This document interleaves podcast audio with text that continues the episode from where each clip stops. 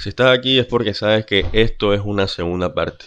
Y si no sabes de lo que estoy hablando, es porque sí, esto es una segunda parte.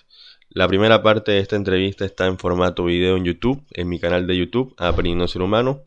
Lo que pasa es que pues se me descargó el celular y no me di cuenta sino hasta que pues terminé la entrevista y revisé la grabación.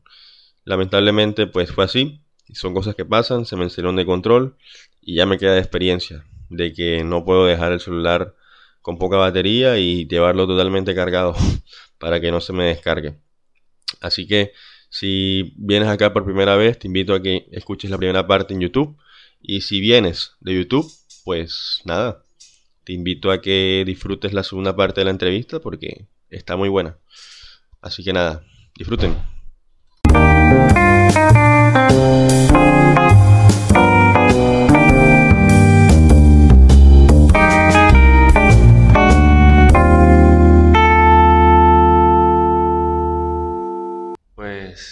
Si no puede cambiar. Yo puedo matar a alguien aquí ahora. Uy, y, o sea, un ejemplo, o sea, yo puedo matar a alguien aquí ahora y si yo dije, Juan, ya no lo hago más, no lo hago más, pero todo es la voluntad. Pero si te gusta, ¿sí me explico? o sea, como que, Juan, siento que toda, la, toda persona puede cambiar si se lo propone y pues también tienen que entender que todo tiene su proceso, todo todo es un paso a paso. No te puedes volar una etapa, porque al fin y al cabo, al final, se, va, va, a aparecer. No, en una construcción no te puedes volar, no puedes decir, no, no le voy a poner una valla para ahorrarme plata, porque en 10 años se va a caer el edificio. ¿Por qué? Porque no pusiste la, la valla. Ya. Bueno, pero, pero tú sabes lo que estamos hablando, ¿no? Un asesino. Sí, también. Está bien. Es que... Ah, por ejemplo, el tema de las elecciones, el, el caso particular de, de Petro, ¿no? Diría yo. O sea, mm, lo, lo, lo tildan de... No, no es que lo apoye, simplemente que, por ejemplo, la excusa particular de que la gente dice de que él era el de la guerrilla y ahora pues como tal. O sea, para mí no tiene mucha justificación eso, porque pues si tú lo comparas antes y ahora, pues por lo menos ha cambiado, pero, pero es lo que te digo. O sea, siento que todo el mundo puede cambiar. Ya. El problema, o sea, es que el punto es que todo el mundo puede cambiar, sí. El problema va a ser es si la sociedad te cree.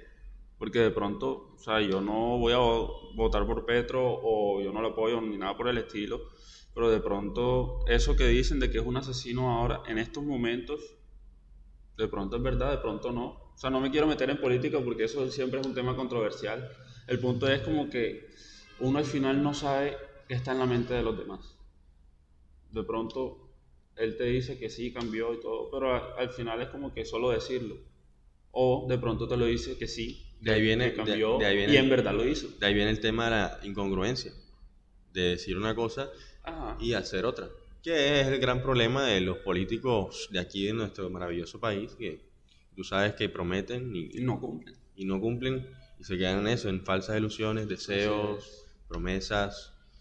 Y ajá, o sea, ¿Cómo, ¿Cómo crees que podemos nosotros hacer un cambio para, para poder tener un mejor país? Oye, yo siento que difícil por la forma en cómo estamos educados. Siento que la educación en Colombia es muy mediocre en todo sentido. Entonces siento que para poder hacer un cambio no, puede, no va a ser nunca un cambio a corto plazo. Va a ser un cambio y, o sea, como que el cambio que diría yo sería más que todo aquí en Colombia nos encanta a la educación. Y nosotros aquí en Colombia nos encanta el cortoplacismo. Sí. Queremos todo enseguida. Sí, Y bueno, y lo... 100%. Y pues ahora como que, o sea, siento que ahora como estamos en la situación del país, la idea es una solución a corto plazo. Pero siento que también es muy difícil una solución a corto plazo. Siento que la educación, que es tan mediocre, eh, ahora mismo es que se están dando cuenta que es muy importante. Antes era así, la educación, no, que sí, que la, eh, salud y todo, pero se robaban la plata porque no veían la, magnitud. Ahora, después de la pandemia, donde eh, la salud mental se vio mucho, se vio mucho, muy afectada, se vio muy afectada, como también la nutrición, todo, todo se vio muy afectado, donde ahí se dio cuenta también de que la educación no, o sea, se dio cuenta que somos un país tercermundista, por así decirlo, ya, no, me hizo entender eso por mucha, muchas cosas que, que las personas dicen en redes sociales, por muchas cosas que las personas hacen, demuestran. Ya. Entonces siento que el tema más importante en la que debería apuntarse en este país sería la educación como tal. ¿Y qué se debería enseñar? Pues, o sea, lo primordial, bueno, yo siento que todo, pero un poco más estructurado. Siento que el sistema en el que estamos es muy pobre para lo que, para el potencial que siento que tenemos. Ya. Siento que están, no están enseñando muchas cosas del país, muchas cosas que podríamos sacarle provecho y para hasta incluso ser potencia mundial.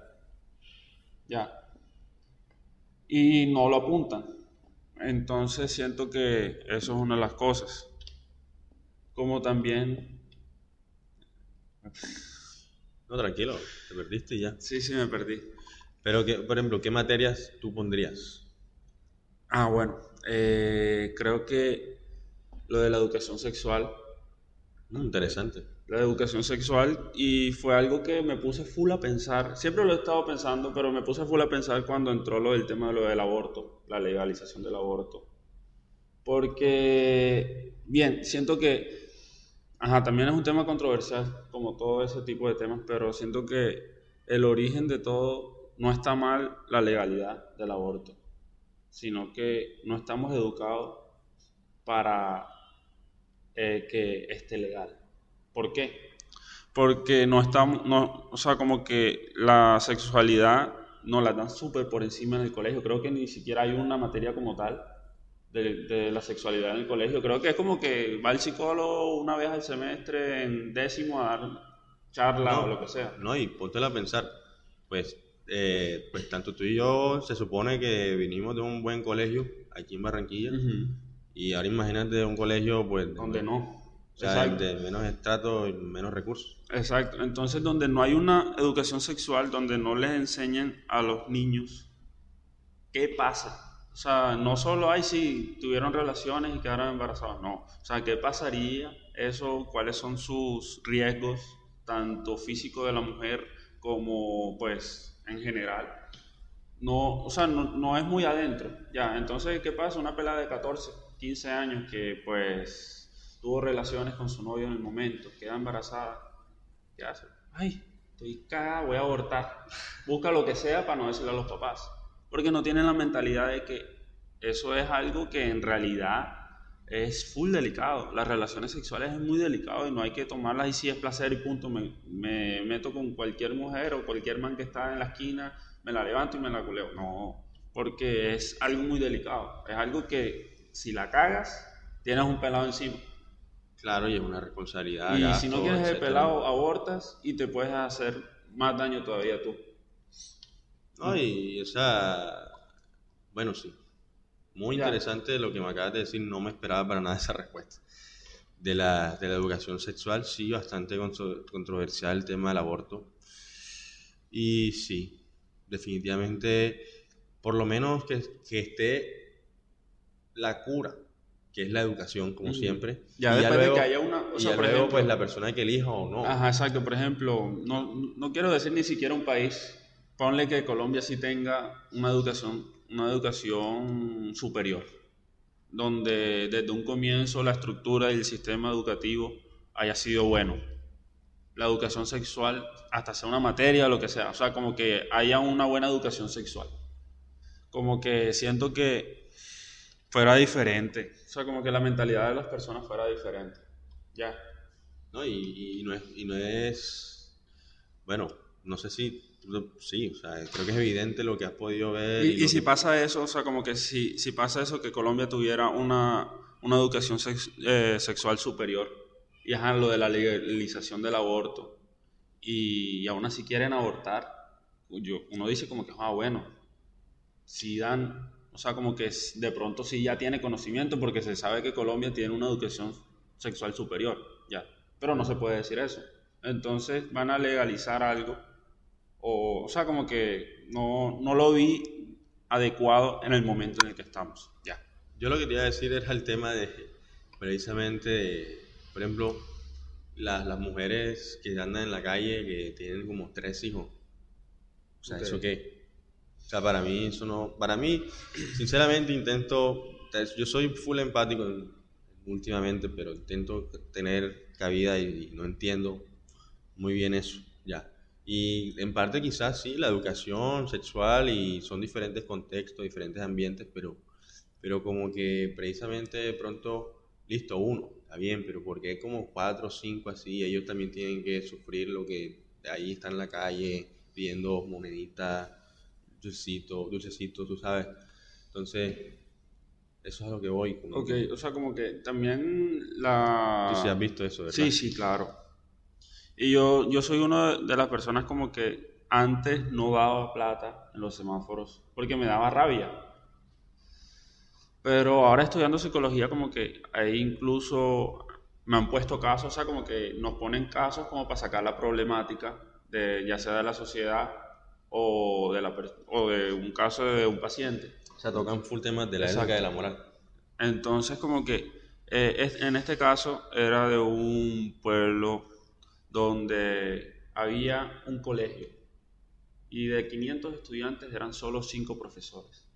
Ya, entonces entra pandemia y ¿qué pasa? Los, padres de los niños, al no tener un sustento económico bueno, ya de por sí que es un pueblo pobre, eh, no los mandan a, al colegio y se los llevan con ellos, ya sea para que los ayuden o simplemente porque piensan que para qué los voy a mandar al colegio si es un colegio pobre, un colegio de cinco profesores donde ni siquiera de pronto ni siquiera están capacitados como tal para manejar 500 estudiantes, que tampoco, que de pronto hasta mi hijo tenga matoneo en el colegio. Ya, ya todo va en cuestión de, de la cultura y, y, de la educación en la que tenemos. Ya. Como también me da rabia de personas que tienen niños dormidos en el hombro, ahí. Que creo que hubo un tiempo donde sonaba, donde alquilaban los niños, los drogaban y los mantenían ahí para, para dar, dar pesar y que les dé plata. Y también eso es una de las razones por la cual no doy. Barro. Pero bueno, o sea, es delicado. Sí, fue delicado, el tema. Y, y como uno no sabe en realidad qué pasa por la mente de ellos, no sabe si en realidad qué tal si son desplazados, no tienen dónde dejar a sus hijos, entonces les toca estar con ellos, o simplemente los tienen es para aprovecharse de que es un niño que le van a dar más plata y después tenerlo. Ya. ¿Y cómo, cómo tú solucionas a esas personas? ¿Cómo soluciono yo a esas personas? Ya es un tema más complicado, un tema más delicado es que eso es lo que digo, Juan, es que de verdad eso es como, como difícil poder descifrar, o sea, cómo, cómo se soluciona toda esta mierda que hay aquí. O sea, como que, o sea, ya hay tanta mierda acumulada que ya lo han dejado para después, para después, para después, para después, y, y, hacen un mínimo cambio, pero hacen un paso hacia adelante y, y cinco hacia atrás. ¿Sí me van a entender? Entonces, como que entre eso, la violencia, la espiral de violencia que hay acá? Pues yo creo que es la ignorancia y es la falta de, de pertenencia del país. Ya, porque como que yo, o sea, como que eso es más, más, que todo siento que es por, por cómo el país lo ha estructurado. Ya, no le ha dado importancia. La idea es pues no sé, no sé, como que no sabría muy adentro cómo se trataría, pero podría ser como que reunir a esas personas y pues brindarles apoyo, o sea, como que darles más opciones, más apoyo, porque pues de pronto ni los tengan, ya. Me podría arriesgar a decir que ni siquiera tienen el apoyo de por lo menos para seguir adelante, o sea, de pronto hasta incluso los ven siempre ahí como que, ay, sí, están pidiendo plata y ya, ya. O sea, como que no hay ese ese apoyo o esa organización o que, o que los acopare por completo, sino muy poquito, ya. Porque los, los de arriba quieren su plata para allá y se jodan los de abajo. ¿no? Exacto, los ricos se vuelven más ricos y los pobres a sobrevivir. Así es. Esa es la corrupción en Colombia, con la derecha. Y precisamente te pregunto, ¿cómo lidiar con el dinero? Y si tienes mucho dinero, ¿deberías sentir mal? Pues siento que, o sea, el, el dinero influye mucho en tu estado de ánimo, si quieres que influya. Como te digo, o sea, el ser humano siempre busca el placer y el dinero al fin y al cabo puede comprarte muchas cosas, de, muchas cosas que te generen placer. Ya. Entonces, entre más dinero vas a vivir más cómodo, vas a estar más feliz en, con el sentido de lo material o de lo que puedes hacer con el dinero. Ya. Entonces ahí también entra lo que te digo de los dos árboles, hacer un balance. Si te adentras mucho en conseguir dinero, te adentras mucho en tener mucho dinero, va a llegar un punto donde ya consigues todas tus metas, eres millonario y tienes todos los carros en el mundo que quieres, pero dejaste al lado lo que en verdad te importaría o lo que en verdad queda, que por ejemplo la familia, los amigos, eh, conocimiento, todo. Ya, al dejar eso a un lado como que ya queda vacío y por eso de pronto la gente termina sintiéndose mal. O por eso muchos, muchos famosos, celebridades que tienen plata, porque se suicidan. De pronto porque emocionalmente ya tienen el vacío. Ya, porque por eso el, el dinero no compra la felicidad. Bueno, al final uno siempre quiere tener lo que uno no, no tiene. Y cuando lo tienes como que... O Quiero lo que- otra cosa que O no. lo que tienes no lo, sé, no lo sabes Exacto, valorar nunca mucho. es suficiente. No sabes valorar mucho. O sea, Exacto. como te digo, por ejemplo, la gente que es de la costa no, no va mucho a la playa. La que va más a la playa es la del interior. Exacto. Y así uno y sin fin ejemplos. Eh, te digo el tema del dinero porque, bueno, también lo, lo comparto acá. Yo, yo podría decir que vivo bastante bien. No soy de plata, pero sí tengo bastantes comodidades, mucho más de lo que el promedio de colombiano podría tener. Eh, pero yo, sí tengo la ambición de tener más dinero. Ok. Te digo así, quiero, quiero tener dinero. Y a veces sí me hago la pregunta, como que, hey, quiero tener dinero o quiero tener una vida tranquila, sin, eh, así full minimalista. ¿Sabes? Ese dilema, siempre esa insonancia cognitiva que tengo ahí ya. De querer dinero o no tener. Ya, pero es que ya uno cuando vuelve a la realidad de que es que, ¿cómo no vas a querer dinero? Si es que la necesitas para la gran mayoría de las cosas, ¿no? Ah, de verdad, yo, si yo tuviese dinero, al menos mi deseo de ahora, porque uno no sabe cuándo lo tiene, es, Pero- es comprar Ahí me o llamó... tener mi tiempo, Ok. tener mi tiempo disponible y que no sean dueños de mi tiempo y yo ser dueño de mi tiempo. Ya luego ahí pues vivir Ahí dijiste algo que me llamó la atención, que dijiste como que o tener dinero o lo de la tranquilidad. O ir minimalista es lo que Ah, pero o sea, como que sientes que tener dinero no te da tranquilidad, no daría tranquilidad. Sí, no. Yo me he hecho la idea a veces, o sea, así como mucho uno siempre se, creo que una de las cosas del ser humano es que se pinta mucho siempre situaciones hipotéticas. Y una de ellas ha sido, creo que más de uno lo habrá pensado como que, ¿qué pasaría si te ganaras el baloto? O la lotería, o sea, ¿qué, qué harías con todo ese dinero? Y la verdad me lo pongo a pensar, lo interiorizo y digo, yo me- lo primero que pasaría sería que me, po- me pondría muy ansioso. Yo tuve un problema de ludopatía. Yo lo, de hecho fue el episodio número 7. Yo soy ludopático y bueno, ya no apuesto. Pero sí tuve un gran problema compulsivo con ese tema del dinero, apostaba plata que incluso no tenía y estar endeudado, etcétera. Ya no tengo deudas, menos mal.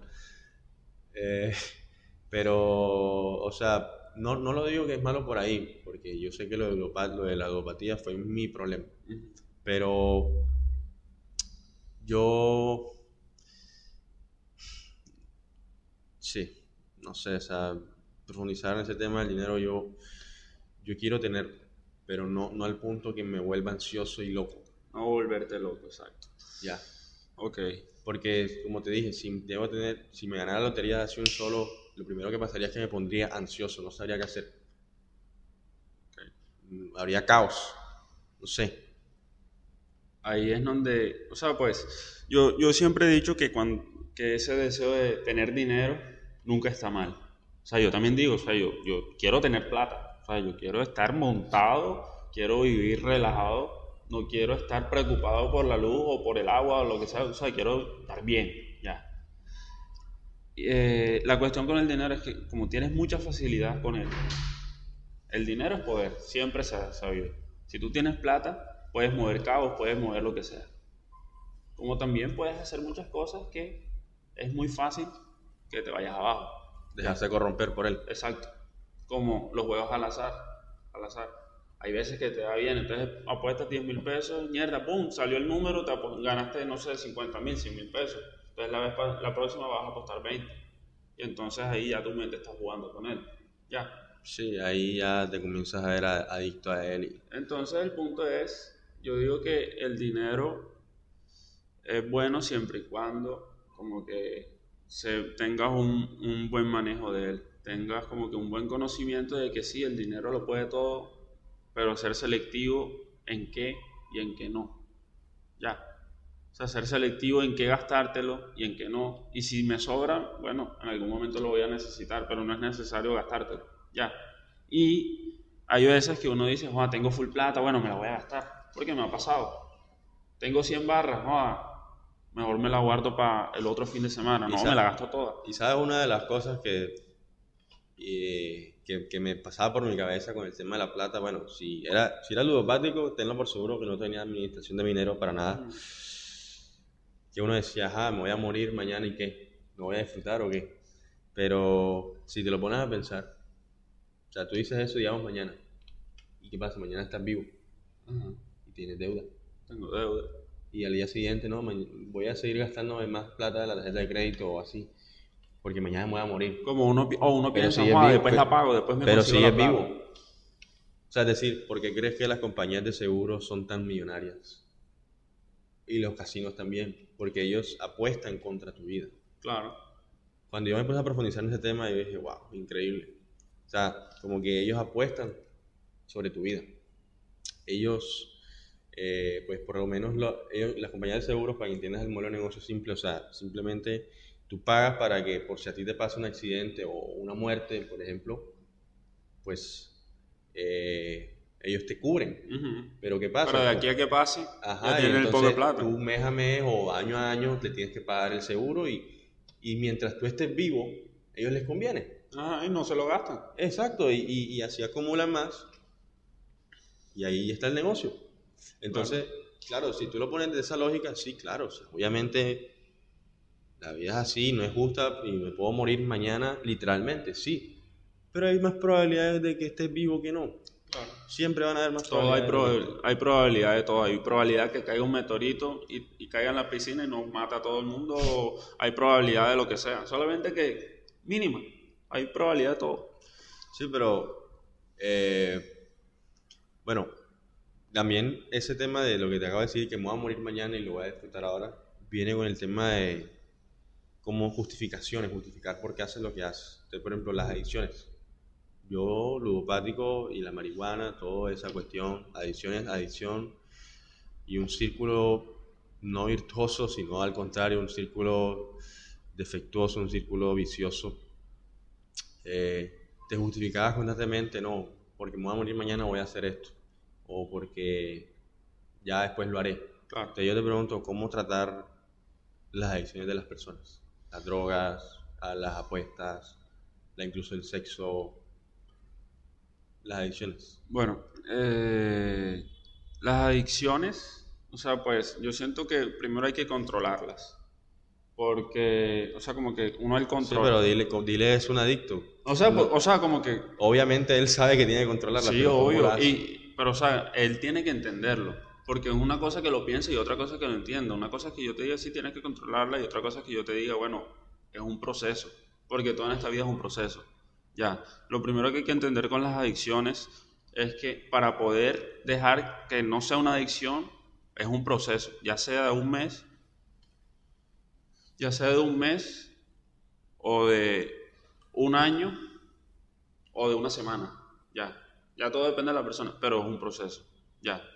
Entonces ya depende de la, la adicción y de la y de la pues la gravedad que tenga ahí es donde uno sabe qué hacer o pues el proceso en por dónde comenzar. Ya. Normalmente cuando veo que una, un amigo pues lo veo así como que haciendo algo que le hace daño por mucho tiempo o lo que sea o como que me doy cuenta que como que le está diciendo difícil o como que me pregunta lo primero que hago es como que, joder, bro, lo que a mí me ha servido cuando no puedo salir de algo, yo fumé cigarro en un momento. Y pues para yo dejarlo fue un proceso. Ya. ¿En qué sentido? Cuando me daban ganas de fumar, buscaba algo que me gustaba hacer. Por ejemplo, me salía a manejar. Entonces, cada vez que me daban ganas de coger un cigarro, no cogía un cigarro, sino cogía el carro y me iba a manejar. Me distraía la mente. Ya. Pero sabiendo que lo hacía no para evitar fumarlo, sino porque sabía que no estaba bien fumarlo o quería dejarlo por mi propio bien. Entonces como que, bueno, vamos a hacer otra cosa que me guste. Ya. Entonces llega un punto donde en vez de fumarlo como que, Juan, no me voy a fumar un cigarro, voy a manejar. Llega un punto como que voy a salir a manejar y no pienso en el cigarro. Ya. Sustituir un hábito por pues, otro. Exacto.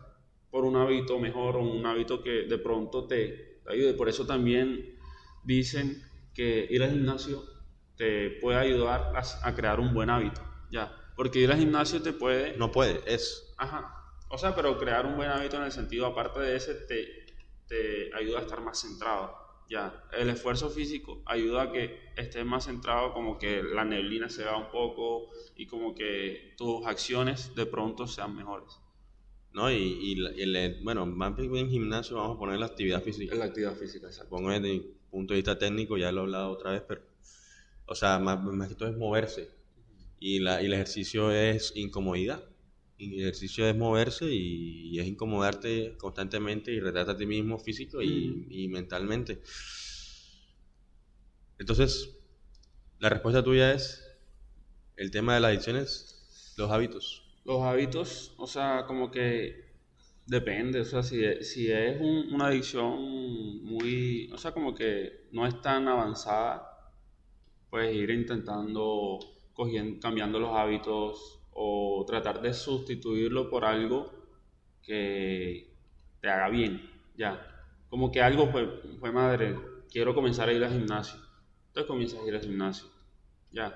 Y cada vez que te den ganas o algo, como que intentas ir al gimnasio o hacer algo y ya te comienzas a dibujar o lo que sea. Ya. Vale. Y también no solo dejarlo ahí, sino como que interiorizar y recordarte como que por qué lo estás haciendo, por qué estás dejándolo. Porque si estoy haciendo tal cosa, si estoy dejando una adicción es porque me está haciendo mal. Y yo te pregunto, ¿está bien recaer? Em, no está mal. No te sientas mal si recaes. Porque al fin y al cabo la vida es como una vez acostada. A veces subes, estás en la cima, no recaes, pero de repente te tropiezas y estás en el fondo. Ahí va en ti si subes otra vez. Ya. La vida es una montaña rusa. Todo va en ti si recaes, tú verás si te paras otra vez. O te vas más para abajo. O te vas más para abajo. Y si caes y no puedes pararte solo, busca ayuda, porque eres ser humano, eres un humano y todos necesitamos ayuda en algún momento. Ya. O sea, nunca vas a estar solo si te sientes solo o lo que sea. El punto es siempre estar en constante buscando la cima, aunque te caigas. Hmm. Sí, porque eh, a eso, o sea, lo que me gusta de este tema de, pues, de hablar del ser humano y la psicología, etcétera, es que todo es como sinérgico, todo se conecta con todo y, va con el tema de la abstinencia, o sea, como que eh, siento que tanto para lo bueno y lo malo se aplica y, o sea, recaes en un gusto culposo o en algo positivo. O sea que, que, o sea, sí, yo he recaído en otras cosas, en otros ámbitos, pero a veces uno se da mucho palo, como que, mira, lo volviste a hacer, pero simplemente vuelves y dices, ha pasado lo que tiene que pasar, sigues. Y, y, intentas la próxima vez mejorar o sea, poner ese punto de que caíste con punto de anclaje y mejorar, seguir al siguiente nivel y así, así, así. Y aunque lo hagas en la próxima vez y no mejores, con la mentalidad de que, bueno, la próxima otra vez no voy a mejorar, ya. O sea, como que aunque te quedes un, un tiempo abajo, siempre tienes que tener la mentalidad, o tratar de siempre tener la mentalidad de que vas para arriba, vas para arriba, ya. Porque si tú te lo, lo piensas, lo piensas y tratas de hacerlo, al final lo vas a hacer, si te lo crees. Al final, tú eres tu propio héroe y tu propio enemigo. Así. Tú decides qué parte ver. O sea, si tú tuvieses que decirle a una persona ahí que está viéndolo hasta acá, llevamos, por cierto, una hora y diez. Ha sido bastante bacana la, la charla. Yo te pregunto, si estuvieses mirando la cámara, le dices, ¿qué harías? ¿Qué le dirías tú a una persona que, que está en una adicción y quiere salir de ella y, y cómo puede mejorar su relación consigo mismo para poder salir de ella? No, lo primero le diría que, o sea, que no se sienta mal si no puede solo. Ya. Porque al fin y al cabo, hay personas que pueden solos, hay personas que necesitan ayuda y eso no nos hace más, no nos hace menos. Lo primordial es que tengan la, la mentalidad de que quieren un cambio o quieren una mejora en su vida, de en cualquier aspecto. Ya después, buscar ayuda. Ya sea, si no quieres ir a un psicólogo porque sientes que es un paloco o lo que sea, ve a un amigo. Una persona que tú sientas que te va a escuchar sin juzgar, sin juzgarte y que sientes que de pronto te vaya a dar un consejo encaminado a lo correcto. Ya, puede ser tu mamá, puede ser tu papá, puede ser un profesor de la universidad, del colegio, puede ser hasta tu propio portero. Hmm. Ya, el punto es... Ser honesto. Sí, ser honesto, tener la mentalidad de que quieres salir adelante y la disposición. Ya. Eh, sí, sí, porque Obviamente, pues también hay que ver que hay cierto tipo de adicciones y ciertas cosas que no es solamente pensarlo, sino como que necesitas un tratamiento más. Ya todo depende de la gravedad de la adicción o del trastorno o de lo que tengas. Ya. Vale. Ya todo depende, ya eso, de ahí depende el proceso en el que vas a entrar. Ya. Pero bueno, si te has dado cuenta, hemos hablado en personas en teoría normales. Que hay de las personas que pues lo diagnostican, pues digamos, trastornos de ansiedades, eh, déficit de atención, trastornos de personalidades, todas esas personas que tienen obviamente desventajas en cuanto a las personas normales. ¿Cómo, cómo es el trato con ellos en cuanto, a nivel psicológico? bueno, eh, con, ese, con ese tema... Las, con las personas con esquizofrenia, bueno, con el tema de, la ansiedad es muy común, más común de lo que crees. La mayoría y más después de la pandemia, eh, la ansiedad se disparó, la depresión se disparó, el déficit de atención se disparó en las personas. Ya, todo trastorno, todo, la salud mental se disparó deteriorándose, ya, por el encierro, por todas las cuestiones que ha pasado, la angustia y todo eso. Entonces, como que todo ¿Me puedes repetir la pregunta? Que sí, o sea, que las personas que padecen trastornos diferentes, o sea, que, que tienen condiciones ¿Cómo sería el, trato hacia ellos? Ahí ya entra un psiquiatra, ¿cómo es la cosa?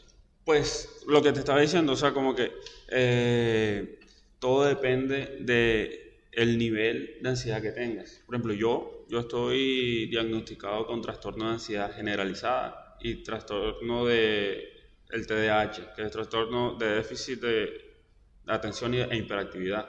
¿Y uno cómo hace eso? ¿Cómo uno sabe eso? Pues uno va al psicólogo. Y el telo. O sea, como que de pronto tú, tú sientas que tienes mucha ansiedad y todo eso, estás muy estresado y eso, bueno, vas al psicólogo. Entonces comienzas a hablar con él y de pronto en la primera segunda sesión te, o sea, como que de acuerdo a lo que tú le cuentes, porque pues hay que ser honesto y todo, de acuerdo a cómo tú le cuentes, cómo te abras y la conexión que tengas, pues, pues se llega a un diagnóstico. Si el psicólogo te dice, no, tú tienes tal cosa, pero es un poco más, no, te voy a remitir a un psiquiatra, que es donde normalmente son los que medican, ¿ya? Y los psicólogos quedan más que todo con, con terapia y, y todo eso, ¿ya? ¿Y cuál es la diferencia entre un psicólogo y un psiquiatra? pues el psiquiatra estudia medicina y se especializa en la psiquiatría.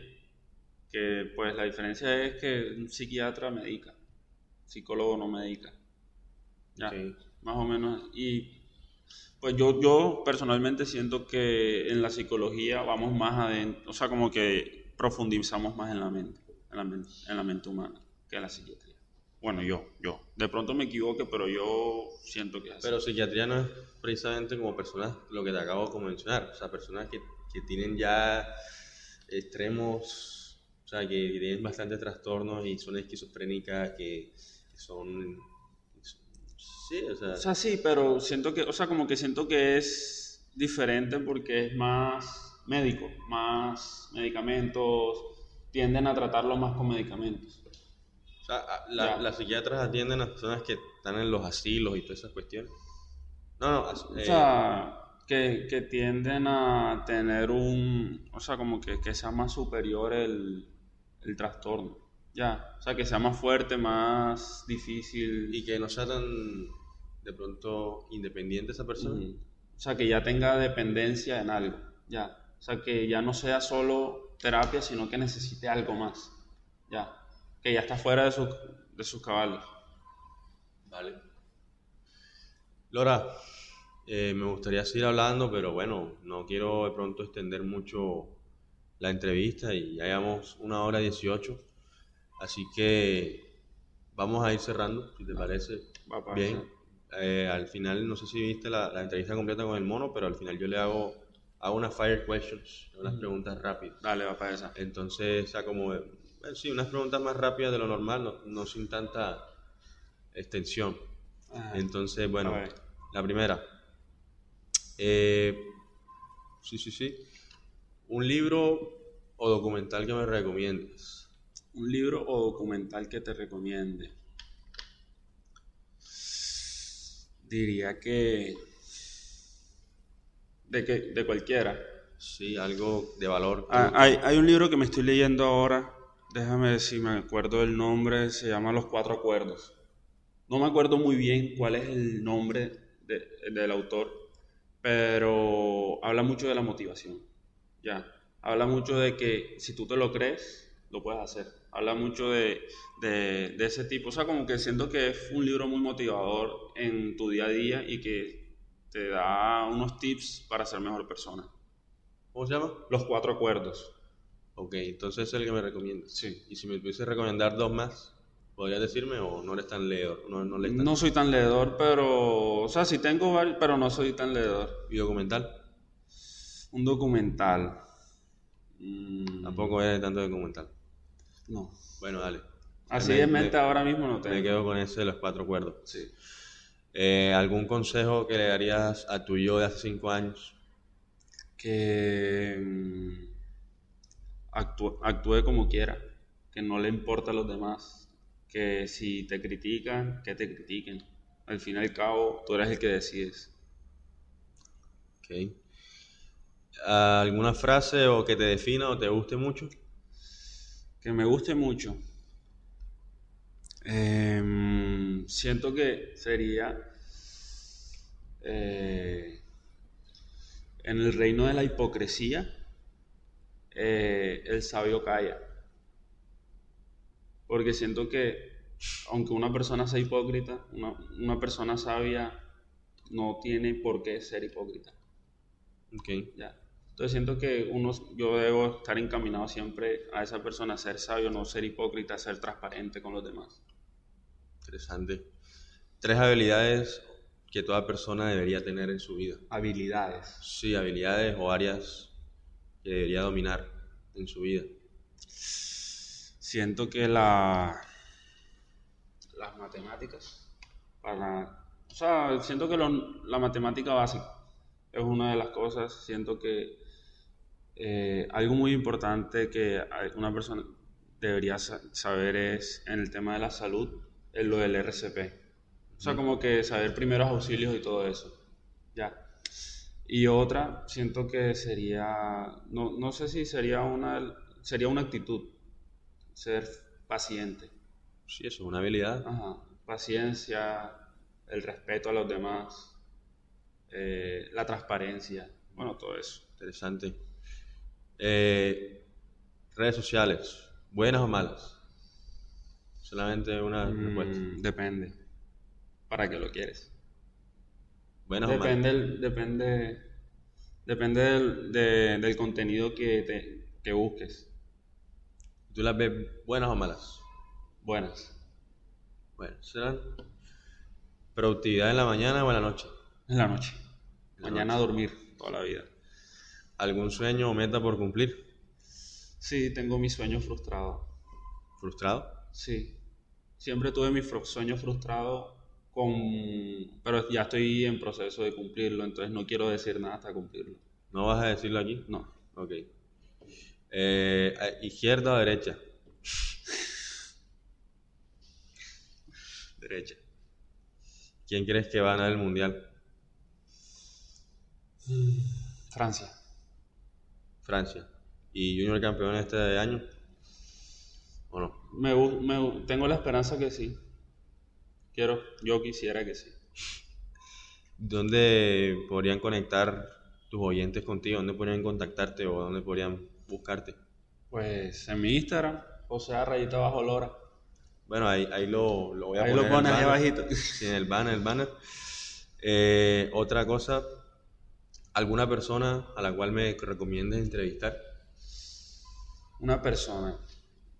Persona como tal no, pero sí sería bueno. Dentro de mis posibilidades, claro está. Sí, no, una persona que esté estudiando medicina o que sea médico. Siento que también sería algo chévere. Te podrías encaminar full con, pues, no sé, el tema de la comida, el tema, o sea, tema que favorezcan el ser humano en el ámbito físico, en el ámbito de la medicina. ¿O te refieres a un nutricionista, algo así? También puede ser. Ok, entonces no sabrías decirme un nombre específico de una persona. No, O sea, como que, hey, Víctor, tengo esta persona y yo creo que sería interesante que la podrías traer. no, de pronto si me pon, si me dejas pensarlo yo te lo podría escribir. Vale. Bueno, eh, ¿algún comentario final o algo más que le quieres decir a los oyentes, a los que han llegado hasta acá, a las dos personas que han llegado hasta acá? Pues que no tengan miedo de hacer las cosas, no importa si te equivocas o, dice, o, o lo que sea, como que de los errores se aprende. ¿Ya? Ya. Listo. Bueno, José, amigo, hermano, muchas gracias de Gracias verdad por, por asistir aquí, por hablar paja, por este, este rato nutritivo. Aquí, si lo ven cinco personas, no importa, lo que importa es la intención. Así es. Recuerda que no esperes nada a cambio, lo que importa es la acción Así y es. está ganando tú. Eh, el resto es adicional. Uno gana experiencia. Sí, sí, o sea, tenlo por seguro que aquí estamos ganando los dos, estamos nutriendo de, de información de valor. Y no, muchas gracias de verdad por asistir acá, por tener la iniciativa y aportar tus conocimientos aquí. Gracias a ti por aceptarme esa iniciativa que tuve y pues ayudarme a también a romper un poco de mi miedo por hablar en público. Pues, No, bueno, ya recuerda, tu esfuerzo de hoy no lo entenderás, más adelante lo agradecerás. así es. Así que, amigos y amigas, eh, gracias por escuchar este episodio. Te, te dejo la red social de aquí en el banner otra vez de mi amigo José. Eh, si crees que te ayudó o te generó valor este episodio, pues compártelo en las redes sociales no, con alguna persona que crees que lo necesite. La verdad es que no te cuesta absolutamente nada y no- no- me ayudarías un montón. Sígueme en Aprendiendo a Ser Humano, arroba aprendiendo ASH y ya. Eh, esto ha sido todo. Gracias por ver nuevamente el episodio. Esto ha sido Aprendiendo a Ser Humano. Soy Víctor Bula y recuerda que el viaje continúa. Seguimos aprendiendo a ser humanos. Así es. Seguimos aprendiendo. Seguimos. Seguimos.